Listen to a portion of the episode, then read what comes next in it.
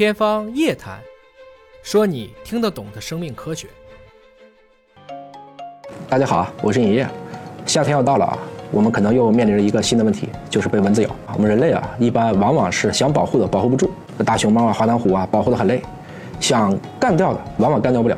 老鼠啊、苍蝇啊，特别是蚊子。那这个蚊子啊，往往又是跟夏天的这种潮热在一起，潮热的天气啊，再咬你一口，瘙痒难耐啊，让我们觉得夏天呢，确实是挺难过的。其实我们为了对付蚊子想了很多的办法，但为什么我们还是干不过蚊子啊？在这个过程中呢，其实每一个人都有被蚊子咬伤的经历。很多的蚊子呢，不仅仅是能够传播一些传染病，甚至它这种传染病呢，会引发人类长期的遗传性状的改变。比如说，我们为了对抗疟疾，就产生了包括地中海贫血在内的血红蛋白病。那今天我们就跟大家聊一聊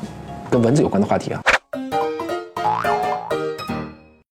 在大部分人的潜意识里啊。好像是蚊子和夏天是同时出现的，所以南方热嘛，在中国的南方应该比北方的蚊子多。但事实告诉我们，这个正好您相反。单纯看数量的话，还是南方比不过北方。二零一九年呢，有一个叫《全国媒介蚊虫监测报告》显示啊，在今天的中国，蚊子它的密度排名前三的区分别是内蒙古、湖北还有青海。哪地方蚊子多呀？这个要跟蚊子的繁殖特性相关。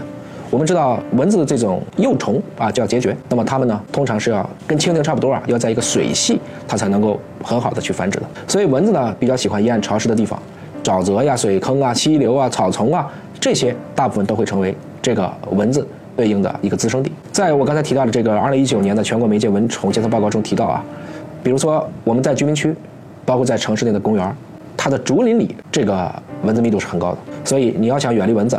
一个简单直接的办法就是要远离这些小树林。要遛弯的时候啊，夏天的时候一定要注意，要不喷防蚊水，要不你还是穿长衣长裤吧。那么，中国蚊子密度最高的地方，具体的区域是在新疆的北湾。到了夏季啊，这个地方每个立方米的蚊子数量能高达一千七百只。是的，你没看错啊，快两千只蚊子。不光是人类啊，就连家畜都被蚊子咬得受不了，甚至能咬死。但同时，这还是边境。再艰苦的地区，我们还是有兵哥哥要在这个地方戍卫的，所以大家要穿上这种超级高密度的数斤重的防蚊服，啊，这个比我们的蚊帐的这个密度要高很多，才能够去出门和执行公务。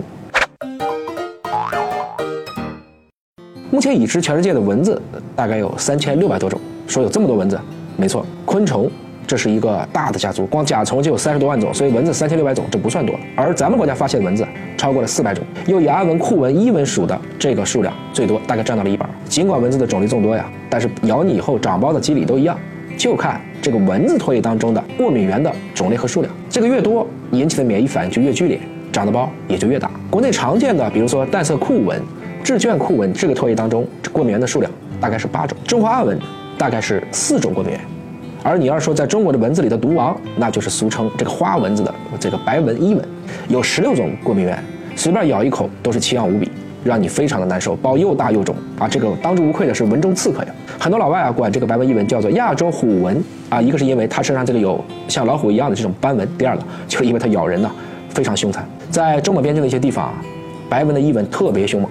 甚至有记录啊，一些家猪被咬了以后啊直接撞墙，有自杀行为了。白纹伊蚊呢，它不光最毒，同时它也是目前测序所知道的它的基因组最大的一种蚊子，达到一千九百六十七兆 B，大概两个 G，这个基因组在蚊子里就是最大的了。二零一五年，南方医科大学、华大还有加州大学的欧文分校合作了一个关于蚊子的研究，发表在了美国国家科学院刊上。他发现了呢，因为涉及了一些，比如说像杀虫剂的抗性、治愈、性别决定、免疫还有嗅觉的基因等等发生了扩增呢，使得这个白纹伊蚊呢。它已经携带了各种各样的可以对抗我们的环境的产生的适应条件。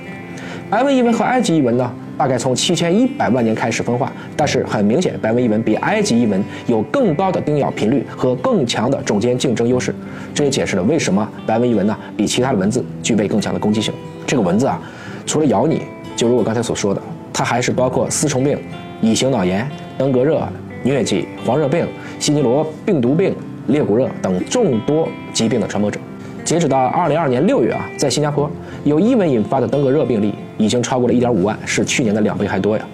包括我刚才提到的，在人类历史上臭名昭著的疟疾，每年致死的人数都高达几十万，感染人数高达两亿多，也是通过蚊子传播的。所以，我们人类的地中海贫血呀，包括蚕豆病啊，包括这个镰刀性贫血啊，都是为了对抗疟疾的侵扰。当然，随着今天科技手段，特别是基因科技的普及，地中海贫血已经不再是一个最适合的为了对抗蚊子和疟疾的保命技能。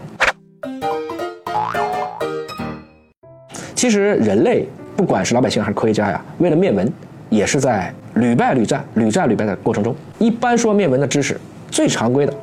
首先杀虫剂呗，灭蚊灯、电蚊拍，还有更简单的物理扑杀。啊，尹哥呢，今天除了想讲讲大家都明白的这几个，比如啪往自己脸上拍一巴掌，还要介绍几个非主流的方法。有个很奇葩的灭蚊的姿势呢，当属印度人干的啊，他们把牛粪收集起来晒干，制成牛粪饼。平时点燃，以烟雾和气味驱蚊。当然了，牛粪饼还可以烧烤做饭等等，因为牛在印度啊还是一种神圣的动物。当然，从科学上讲，生物的问题还得用生物来治疗。有人提出过，我们可以通过养鱼灭蚊，认为鱼啊可以把产在水里的这些蚊子卵，包括它的这些孑孓的幼虫吃光。但是还有很多人是生活在广袤的陆地上啊，它不是完全的与世隔绝，蚊子可是可以四面八方都来的，所以这个方法呀不可能具有广谱性。而随着人们对自然科学的了解的逐步深入呢，现代灭蚊的手段有了一些新的操作，比如说，我们能不能通过基因的手段让蚊子绝育？科学家就利用了这样的技术呢，破坏了冈比亚暗蚊型的一个分化基因 DSXF，让雌性具备了双性表情，而且不孕不育，够狠吧？是想通过这样的方式让蚊子去断子绝孙。也有科学家呢尝试增加了蚊子与嗅觉有关的气味受体基因的 AGOR2，以增强其气味的感知能力，让蚊子啊。因为这个味儿太冲了，而对人退避三舍。但是人们增加了这种所谓的气味受体之后呢，疑似又变成了触发了蚊子的保护机制，反倒让改造后的蚊子连驱虫剂它都不害怕了。这就是斯皮尔伯格在《侏罗纪公园》里面讲的：生命总会找到出口。你觉得你找到了一个办法，殊不知人家蚊子也早就做好了准备。中山大学的西志勇教授团队呢，最近开发了一种以蚊灭蚊的方法，通过给蚊子注射沃尔巴克氏菌。让蚊子无法产生出后代而绝后，啊，实际上是让蚊子感染了一种类似于性病。那么据报道呢，研究人员2014年开始在沙仔岛上投放带有这种沃尔巴克氏菌的蚊子，两年后对当地成蚊的控制率达到百分之九十五，幼蚊的控制率达到百分之九十。但这个还不是最后的结果，很可能最后剩下的这百分之五产生了抗性。这就像我们当年想通过病毒去消灭澳洲的兔子，干到了只有百分之一以后，结果兔子又卷土重来，而且不再怕这种病毒了。所以啊。其实生物防治也是有自己的一个限度的。啊，我们有的时候也经常开玩笑哈，比如一个寝室好像就有一个人他总是招蚊子，只要他在，其他人都不会被蚊子咬。有些人的体质天生招蚊子，招蚊体质呢看起来还是跟个人的因素有关，比如说呼出二氧化碳较多，你的体味较重，体温较高。最近呢，清华大学成功教授的团队在《Cell》上发表了一篇文章，哎，蛮有意思的。招蚊体质也可能是你病了，打引号的病啊。研究发现呢，被蚊媒的病毒感染后，可以调控宿主体表的微生物菌群，并且释放出气味挥发物苯乙酮。那这个苯乙酮就可能有效吸引蚊虫。研究人员给感染了蚊媒病毒的小鼠补充了维生素 A，包括其衍生物。这个发现呢，就可以去调节皮肤微生物的稳态，来抑制过量苯乙酮的释放，从而降低小鼠对蚊虫的吸引。这是一个非常有意义的。我们从害虫。从我们的人类微生物的反应、菌群的反应，包括这个宿主的反应，这样的一个轴，这个机理啊，再次证明了我们和微生物这么多年就是相爱相杀的。归根结底呢，对蚊子和人类相处的日子，对蚊子来讲不过是沧海一粟。蚊子也是地球上古老的生物之一，最原始的蚊子化石距今已经一点七亿年了。还是那部《侏罗纪公园》啊，科学家利用留在琥珀里的蚊子，它的口气里的血，得到了恐龙的基因序列。从而给出了一个用合成生物学复活恐龙的可能，同时蚊子还真的就很抗揍，它的繁殖速度快，环境适应能力强，想完全消灭，目前来看几乎不可能。